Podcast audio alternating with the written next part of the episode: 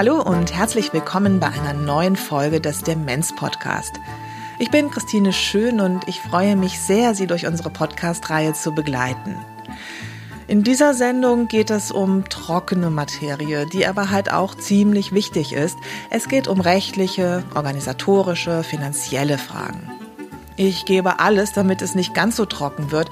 Vorab schon mal ein großes Dankeschön an meine Interviewpartnerinnen und meinen Interviewpartner, die dazu viel beitragen. Viele An- und Zugehörige, mit denen ich gesprochen habe, haben einen ganz bestimmten Ausdruck für genau diese bürokratischen Dinge verwendet, Dschungel. Man befindet sich plötzlich in einem Dschungel von Formularen, Fachbegriffen, wichtigen Dingen, die zu erledigen sind und weiß oft gar nicht, wo anfangen und wie weitermachen. Und das in einer Situation, in der sich eh das Leben massiv ändert. Wir versuchen mit dieser Sendung den Dschungel ein wenig zu lichten.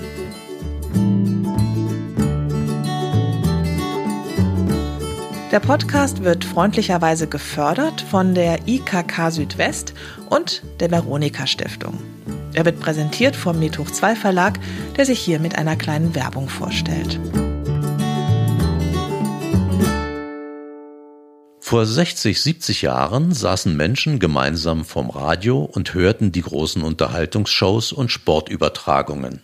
An diese frühe Medienerfahrung von heute alten Menschen knüpft das Radiomagazin Hörzeit Radio wie früher an, das die Hörfunkautorin Christine Schön ins Leben gerufen hat. Die Hörzeiten sind eine Reihe von Unterhaltungssendungen für Menschen mit Demenz, produziert im Radiostil der 1950er und 1960er Jahre. Sie erscheinen auf CD und gehen mit ihren langsamen Schnitten und Moderationen, mit Musik von damals und zeitlosen Themen ganz auf die Bedürfnisse von Menschen mit Demenz ein. Hörzeit, Radio wie früher, will Menschen mit Demenz und ihren An- und Zugehörigen einen gemeinsamen Hörgenuss verschaffen und ein Gespräch auf Augenhöhe anregen. Mehr zu Hörzeit Radio wie früher finden Sie auf www.methoch2-verlag.de.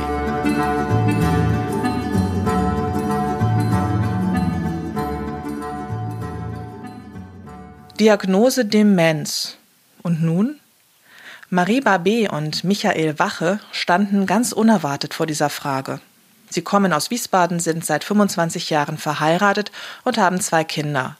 Er ist 55 und bekam im letzten Jahr die Diagnose Alzheimer gestellt. Seine Firma hatte ihm gekündigt, weil er nicht mehr die geforderte Leistung brachte. Er hatte eine Erkrankung, mit der niemand gerechnet hatte, und zu allem Überfluss fühlten sich beide nach der Diagnose mehr oder weniger alleingelassen. Im Dschungel. Ich würde sagen, das war das erste Mal in meinem Leben, wo ich überhaupt Angst vor der Zukunft hatte. War komplett überfordert mit der Situation. Woran muss ich denken, was ist jetzt wichtig. Das ist das Schwierige, bis man das rausbekommen hat, was es alles gibt und was man alles machen muss. Es ist ein Manko noch, meiner Meinung nach, wenn man, wenn Sie dann die Diagnose bekommen, dann bekommen Sie die Diagnose und das war's. Da gibt's weiter nichts.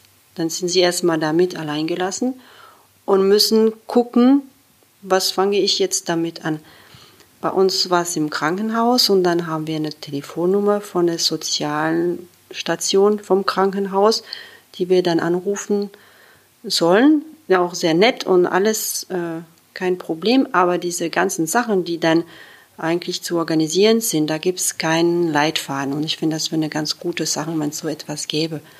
Dass man dann, wenn die Diagnose kommt, dass dann auch so, so eine Art äh, Lotse dazu gestellt wird. Es ist, es ist wirklich schwierig zu wissen, rauszufinden, was muss ich jetzt machen. Was sind die nächsten Schritte? Welche Hilfe gibt es? Wäre schön, wenn es da mehr Unterstützung gäbe. Wir möchten Ihnen in dieser Sendung ein paar Tipps geben. Was sollten Sie angehen? Und Ihnen auch Anlaufpunkte nennen, die Sie dabei unterstützen. Das mit Hilfe von drei Interviewpartnerinnen und Partnern von jeweils einer Institution, die ganz wichtige Ansprechpartner für Angehörige sind. Die Pflegekasse, die zu ihrer Krankenkasse gehört, ist für die ganz konkrete, auch finanzielle Unterstützung da.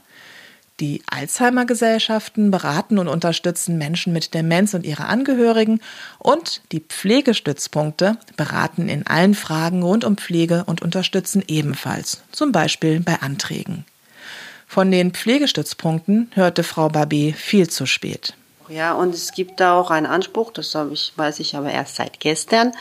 Es gibt, es gibt einen Anspruch auf äh, Pflegeberatung bei den Pflegestützpunkten und da kann man sich holen, auch wenn es gar nicht erstmal darum geht, um einen Pflegegrad oder sonst was, sondern nur wissen, was gibt es für Möglichkeiten für Unterstützung und da hat man ein Recht darauf auf so ein Beratungsgespräch. Pflegestützpunkte kann ich nur empfehlen. Da bekommen Sie nichts aufgequatscht, sondern fundierte Unterstützung. Marlene Purzun leitet einen Pflegestützpunkt in Berlin-Marzahn. Thema großes Thema ist, was habe ich für Ansprüche aus der Pflegeversicherung heraus, mit welchem Pflegegrad. Großes Thema sind die pflegenden Angehörigen. Wie können sie sich Entlastung verschaffen? Auch wie kann die Pflege zu Hause erleichtert werden durch Umbaumaßnahmen, durch Unterstützungsangebote. Wir unterstützen bei der Antragstellung. Wir schauen uns Gutachten an. Wir schreiben Stellungnahmen, helfen bei Behördengängen, klären über Betreuung auf. Also es ist wirklich ein ganz, ganz, ganz breit gefächertes ähm, Beratungsangebot. Die Pflegestützpunkte selber sind absolut neutral. Wir selber bieten keine Dienstleistung an. Wir empfehlen nicht. Wir sind auch kostenfrei. Man muss die Beratung oder die Besuche nicht bezahlen und äh, unterliegen natürlich auch der Schweigepflicht. Die Pflegestützpunkte gibt es bundesweit. Wie Sie Ihren örtlichen Pflegestützpunkt finden, das setzen wir Ihnen in die Links zur Sendung. Zweiter wichtiger Ansprechpartner sind die Pflegekassen. Roland Engehausen ist hauptamtlicher Vorstand der IKK Südwest. Und wenn ich schon mal den Chef einer Krankenkasse vor Mikrofon habe, dann lasse ich mir auch alles ganz genau erklären. Zunächst mal, was haben Krankenkassen mit Pflegekassen, also mit der Pflegeversicherung zu tun? Ja, die ähm, Pflegeversicherung ist vor ein paar Jahren so als eigener neuer Zweig der sozialen Sicherung etabliert worden und der Gesetzgeber hatte die Idee, dass die Pflegeversicherung aber immer bei der Krankenkasse, wo man versichert ist, durchgeführt werden soll. Deswegen ist eigentlich für den Versicherten die Krankenkasse auch immer die Pflegeversicherung. Der Unterschied ist vielleicht nur der, währenddessen die Krankenversicherungen unter anderem Wettbewerb stehen, ist die Pflegeversicherung zwar unter dem Dach der Krankenversicherung organisiert, ist aber dann wiederum so in einem Topf finanziert. Der Gesetzgeber wollte, dass es dort keinen Wettbewerb beispielsweise um den Preis oder so gibt. Deswegen ist es eigentlich auch so, das ist ganz gut für die Betroffenen, dass in der Pflegeversicherung eigentlich alle Krankenkassen auch bemüht sind, wirklich es den Versicherten so einfach wie möglich zu machen. Dass die Pflegekassen untereinander nicht in Konkurrenz stehen, das war mir vor dem Interview mit Herrn Engehausen nicht klar und ist vielleicht auch eine wichtige Information für den Umgang mit der Pflegekasse. Deswegen hat auch kein einzelner Mitarbeiter bei der Pflegeversicherung, ich will es mal Kostenziel nennen, dass er unbedingt viel Geld sparen muss oder so, sondern im Gegenteil, wir sehen ja bei einigen Leistungen wie die Entlastungsleistung, dass die Budgets teilweise gar nicht abgerufen werden und wir machen da auch immer ganz viel Werbung. Um Leistungen der Pflegeversicherung abrufen zu können, benötigen Sie einen Pflegegrad. Den legt der medizinische Dienst der Krankenkasse, kurz MDK, nach einem Hausbesuch fest. Ja, der medizinische Dienst der Krankenversicherung ist auch gleichzeitig der medizinische Dienst der Pflegeversicherung. Äh, er wird zu 100 Prozent bezahlt von den Krankenkassen und führt so alle Begutachtungen durch. Ein bisschen anders ist es bei der privaten Krankenversicherung. Die haben dort so einen eigenen Dienst, der aber im Prinzip ähnlich funktioniert. Bei diesen Diensten äh, arbeiten Ärzte und Pflegekräfte. Gerade in der Pflege ist es oftmals so, dass die Pflegekräfte den Pflegestatus oder den Pflegegrad besser bewerten können. Und die Krankenkassen geben dann entsprechende Anträge zur Begutachtung an den medizinischen Dienst. Und der äh, führt dann unabhängig und auch wirklich völlig neutral diese Begutachtung durch nach bestimmten Prüfregelwerken, die auch bundesweit einheitlich sind und gibt das äh, Gutachten, also das Ergebnis der Kranken- und Pflegeversicherung wieder zurück und die teilt es dann dem äh, Versicherten mit. In aller Regel sind die Begutachtungen wirklich gut durchgeführt, sie haben Hand und Fuß. Nur es macht trotzdem manchmal Sinn, auch in einen Widerspruch zu gehen zu einer Begutachtung. Vielleicht gerade deswegen nicht, weil sich der, der Gutachter geirrt hat, sondern weil es vielleicht irgendwie eine besondere Situation war, die entstanden ist bei dem Tag, wo der Gutachter kam. Und was wir immer auch empfehlen, ist, dass der äh, pflegende Angehörige mit seinem äh, zu Pflegenden nicht alleine mit dem medizinischen Dienst bei der Erstbegutachtung ist, sondern dass immer noch mal eine dritte vertraute Person, das kann auch jemand aus der Selbsthilfe sein oder aber jemand aus dem Pflegedienst einfach mit dabei ist und auch so ein bisschen Sicherheit gibt. Auch die Pflegestützpunkte unterstützen Sie beim Begutachtungsverfahren. Aber den ersten Schritt, den müssen Sie alleine machen. Den Antrag besorgen. Geht recht einfach bei der eigenen Krankenkasse anrufen, die schicken den Antrag zu und dann kann man ihn selber ausfüllen. Ich mache das gerne auch telefonisch, da müssen die Menschen nicht herkommen oder wir nicht hin. Wir holen uns die dann übers Internet, haben die auch vor uns und gehen das telefonisch durch. Das ist gar nicht so kompliziert. Die Anträge muss man einfach stellen. Und da laden wir die Menschen gern zu uns ein oder gehen auch hin, um vorzubereiten auf die MDK-Begutachtung. Dass man genau bespricht, wie ist die Situation bei Ihnen zu Hause, was ist wichtig, was müssen Sie erzählen, was müssen Sie nochmal deutlich formulieren. Und oft ist es das Problem, beziehungsweise kann ich das sehr gut verstehen, dass man vor dem Angehörigen, der die ersten Einschränkungen zeigt, nicht so deutlich sprechen, dass man zum Beispiel nicht sagen möchte, aber das stimmt doch gar nicht, du brauchst doch da und da bei Hilfe oder denk doch nochmal da dran, das hast du doch neulich oder das vergisst du doch auch oft oder so, dass man als Angehöriger das Recht hat, mit dem Gutachter auch unter vier Augen zu sprechen. Ja, man kann nochmal sagen, ich möchte gerne nochmal zwei Sätze, drei Sätze mit Ihnen unter vier Augen sprechen. Die Gutachter kennen solche Situationen zu Hause und die wissen, dass es manchmal auch einfach nicht angebracht ist zu sagen, ja, es gibt Probleme mit dem Toilettengang. Ja, das landet auch häufiger mal in der Hose. Dass man das vor der Person nicht sagen möchte. Das ist nicht schön. Und man hat das Recht dazu. Und wenn einem ein Gutachter sowas nicht ermöglicht, kann man, kann man das melden, ne? kann man dagegen Einspruch erheben. Oftmals stellen sich Angehörige ja fast auf einen Kampf mit dem MDK ein. Überhaupt nicht nötig, findet Frau Porzun vom Pflegestützpunkt. Wir nehmen den MDK nicht als Feind wahr, überhaupt nicht. Man kann mit den Gutachtern gut kommunizieren. Also wir haben zum Beispiel die Situation bei alleinlebenden Älteren, wenn wir dort in der Beratung sind und ein Antrag auf Pflegegrad gestellt wird, sagen wir auch gern, dass der MDK sich bitte bei uns melden möchte, wenn der Termin feststeht, dass wir eventuell dazukommen können. Wir haben es dann auch überlegt, dass die dann an dem Tag, an dem es soweit ist, dann auch hier anrufen und sagen, so in einer halben Stunde bin ich da und dann fahren wir dorthin. Das gibt es auch. Also wir haben da ganz gute Erfahrungen gemacht mit dem, mit dem MDK. Ein Klassiker ist, am Tag vor dem Besuch des MDK weiß Ihr Angehöriger oder Ihre Angehörige nicht, wo die Toilette ist. Am Tag des Besuchs sitzt er oder sie ganz aufgeräumt am Esstisch und sagt, dass keinerlei Hilfe benötigt wird. Der MDK kennt das. Ein Tipp von Herrn Engehausen von der IKK Südwest. Das ist tatsächlich eine Situation, die bei einer Begutachtung immer wieder passieren kann und das Beste, was man als äh, pflegender Angehöriger machen kann, ist auch so ein Pflegetagebuch führen, wo man ähm, die ja vielleicht letzten 14 Tage vor einem Begutachtungstermin einfach aufschreibt, äh, was man denn alles getan hat für seinen lieben Angehörigen und was der Angehörige vielleicht auch gerade nicht konnte. Und damit kann man ganz gut dann auch so diese, diese besondere Mühe geben an dem Tag der Begutachtung, was ja nur menschlich ist, dann ein bisschen korrigieren und äh, das auch relativieren. Und das akzeptiert auch jeder Begutachter ähm, und freut sich eigentlich auch, wenn er so ein Pflegetagebuch dann mit berücksichtigen kann. Wenn der MDK sein Gutachten fertiggestellt hat, nimmt die Pflegekasse in der Regel die Empfehlung an und schickt Ihnen einen Bescheid mit dem Pflegegrad. Wenn Sie mit dem Ergebnis der Begutachtung nicht einverstanden sind, dann können Sie zum Beispiel mit Hilfe des Pflegestützpunktes Einspruch einlegen. Der dritte wichtige Ansprechpartner für Menschen mit Demenz und ihre Angehörigen sind die Alzheimer-Gesellschaften. Insgesamt gibt es mehr als 130 in den Bundesländern und regional, die sind also schon meist ortsnah. Sie bieten Selbsthilfegruppen an, organisieren Veranstaltungen und Seminare und sie können sich natürlich auch beraten lassen. In den örtlichen Gesellschaften oder am Alzheimer-Telefon der Deutschen Alzheimer Gesellschaft. Die Kontaktdaten finden Sie unter der Sendung in den Links. Helga Schneider-Schelte arbeitet bei der Deutschen Alzheimer Gesellschaft.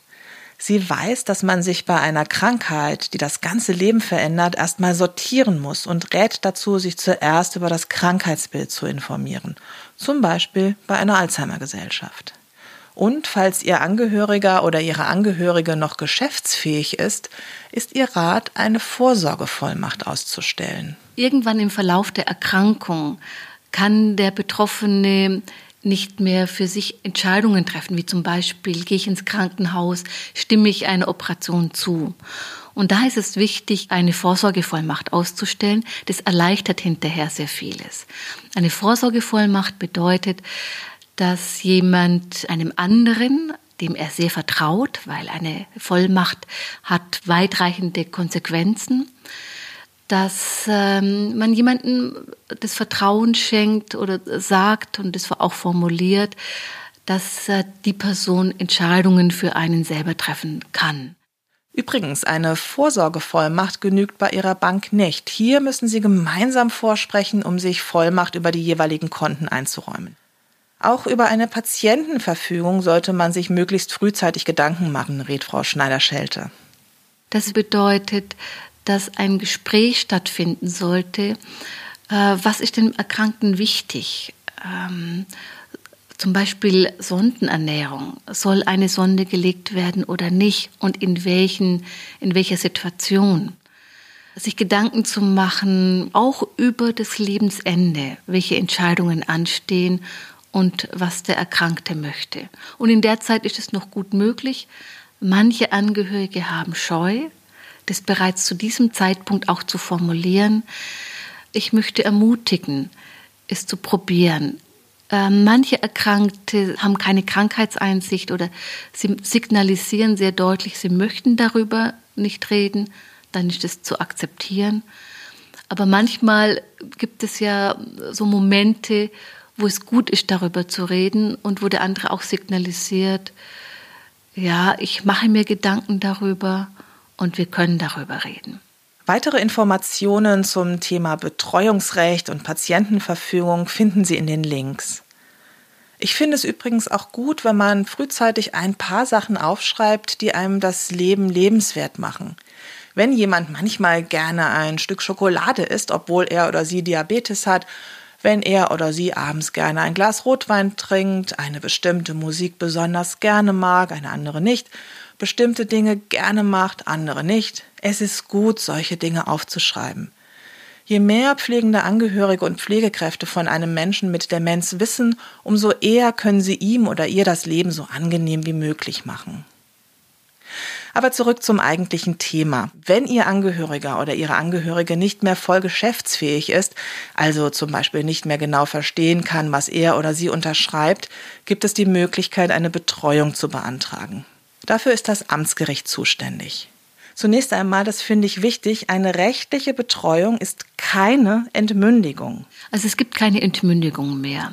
Der Gesetzgeber hat die Möglichkeit geschaffen, gerade zum Beispiel, wenn es um ärztliche Belange geht, um Gesundheitsfürsorge oder relativ schnell ist es schwierig, die ganzen Finanzen zu überblicken, dass man Teilbereiche abgibt an einen Betreuer, der das dann für einen im eigenen Sinne, also in dem Sinne des Betroffenen auch regelt. Entmündigung hat bedeutet, dass jemand keine Entscheidungen mehr treffen kann. Das ist heutzutage nicht mehr so. Also wenn jemand zum Bäcker geht, dann kann er natürlich seine Brötchen besorgen. Auch er soll in Entscheidungen mit einbezogen werden. Das ist sehr wichtig. Also es soll nicht über ihn bestimmt werden, sondern mit ihm. Aber es ist eine Hilfestellung, komplizierte Zusammenhänge, da jemanden an seiner Seite zu haben, der einen dabei unterstützt. Wenn eine Betreuung notwendig ist, dann können Sie sich auch mit diesem Thema an Ihren Pflegestützpunkt wenden, der bei der Beantragung hilft. Man schreibt eine Dreizeiler an das zuständige Amtsgericht, dass mal geguckt werden muss, da muss eine Betreuung eingerichtet werden. Wir beschreiben die soziale Situation, wir beschreiben die Bereiche, um die es geht, Vermögen, Gesundheit, Postangelegenheiten, Aufenthaltsbestimmungsrecht, fällt alles mit rein. Wir beschreiben das Recht genau, schicken das ans Amtsgericht sowie an die Betreuungsbehörde. Die unterstützen die Personen, die beantragen, sowie die, für die die gesetzliche Betreuung eingerichtet werden sollen und arbeiten dem Amtsgericht zu. Ein Arzt kommt nach Hause, begutachtet die Person und entscheidet, ob eine gesetzliche Betreuung eingerichtet werden soll, ja oder nein.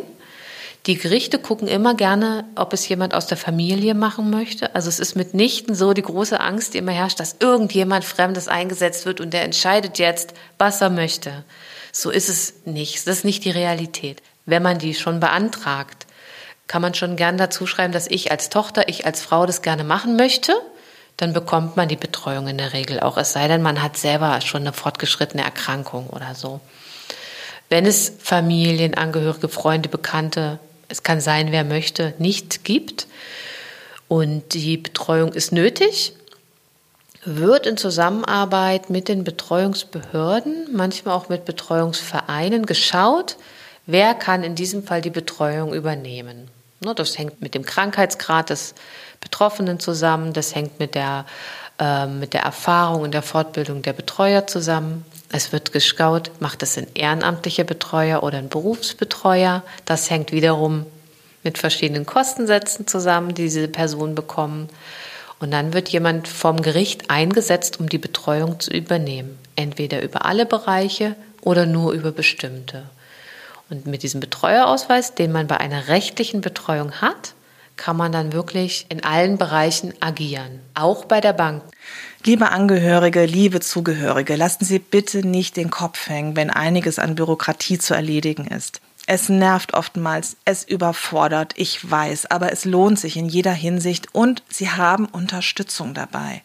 Bitte scheuen Sie sich nicht, diese auch anzunehmen. Wenden Sie sich an die Alzheimer-Gesellschaften, wenden Sie sich an die Pflegestützpunkte, wenden Sie sich an die Pflegekasse. Die sind dafür da, Ihnen zu helfen. Im Anschluss an die Sendung erläutern wir Ihnen noch einige Begriffe aus dem Bereich der Pflegeversicherung, die Ihnen vielleicht im Laufe der Zeit begegnen werden. Auf der Seite www.demenz-podcast.de finden Sie unter dieser Sendung weiterführende Links und Ansprechpartner, die Sie bei Ihrer individuellen Situation unterstützen. Wenn wir in unseren Sendungen bestimmte Themen angehen sollen, dann schreiben Sie uns eine Mail an demenzpodcast.medhoch2-verlag.de. Wir freuen uns sehr über Ihre Vorschläge. Vielen Dank fürs Zuhören. Ich wünsche Ihnen alles Gute. Bis zum nächsten Mal. Tschüss, Ihre Christine Schön.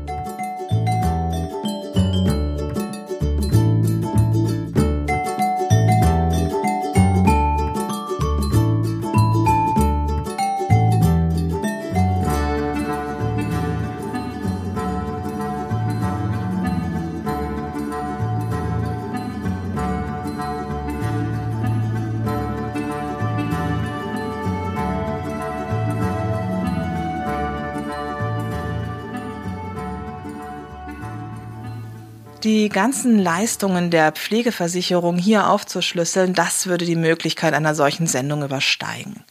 Vor allem ist es auch sehr individuell. Auch deshalb empfehle ich Ihnen, sich bei den genannten Institutionen beraten zu lassen. Lassen Sie uns hier aber mal einige Begriffe klären. Dafür ist Roland Engehausen von der IKK Südwest ein wunderbarer Ansprechpartner.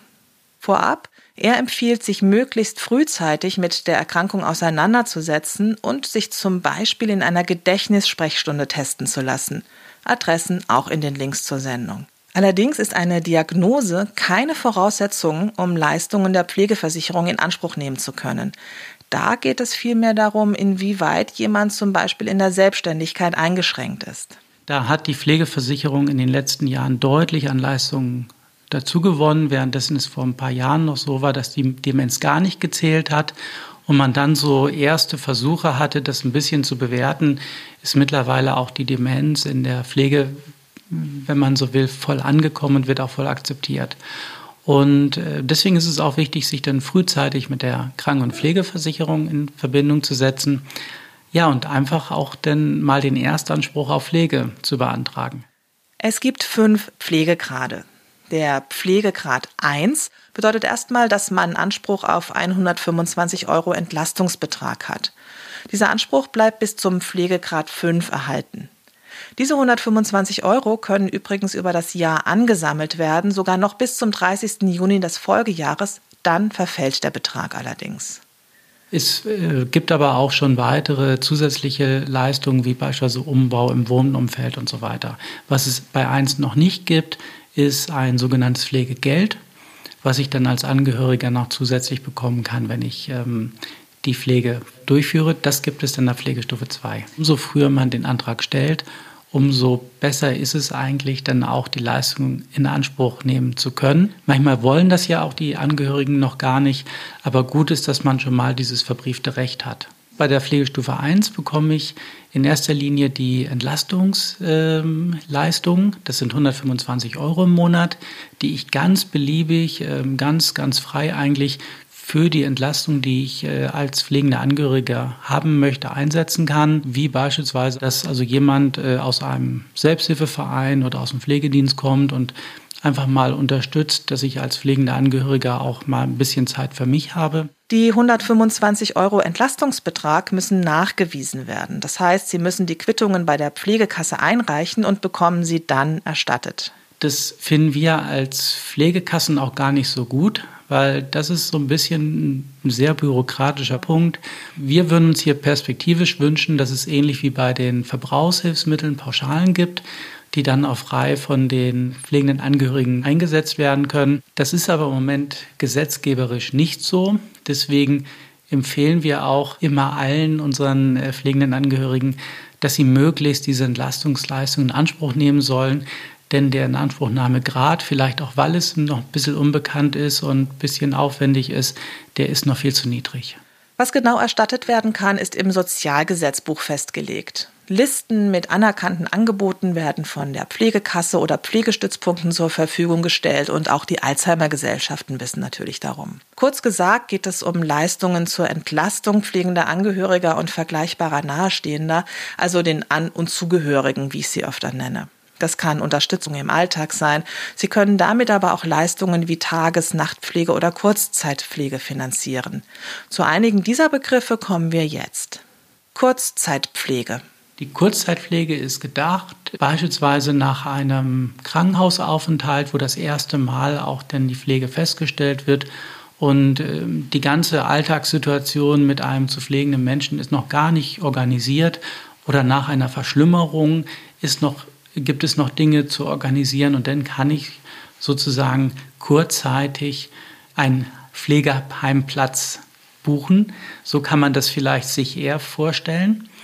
Und aus diesem Grundgedanken heraus ist die Kurzzeitpflege entstanden. Verhinderungspflege. Die Verhinderungspflege ist dagegen eigentlich eine Situation, die ist schon etabliert, die ist eingeschwungen, aber da ist beispielsweise der pflegende Angehörige verhindert deswegen auch der Begriff Verhinderungspflege, der kann das dann nicht durchführen, weil er entweder selber krank ist oder in Urlaub ist oder andere Dinge da sind. Und dann brauche ich für eine an sich stabile Situation irgendwie eine Ersatzlösung. Die kann zu Hause stattfinden und muss nicht von einer ausgebildeten Pflegekraft geleistet werden. Das kann die Nachbarin oder der Freund sein, natürlich auch Verwandte. Bei letzteren gibt es wieder andere Vergütungsregeln. Da verweise ich auch auf die individuelle Beratung.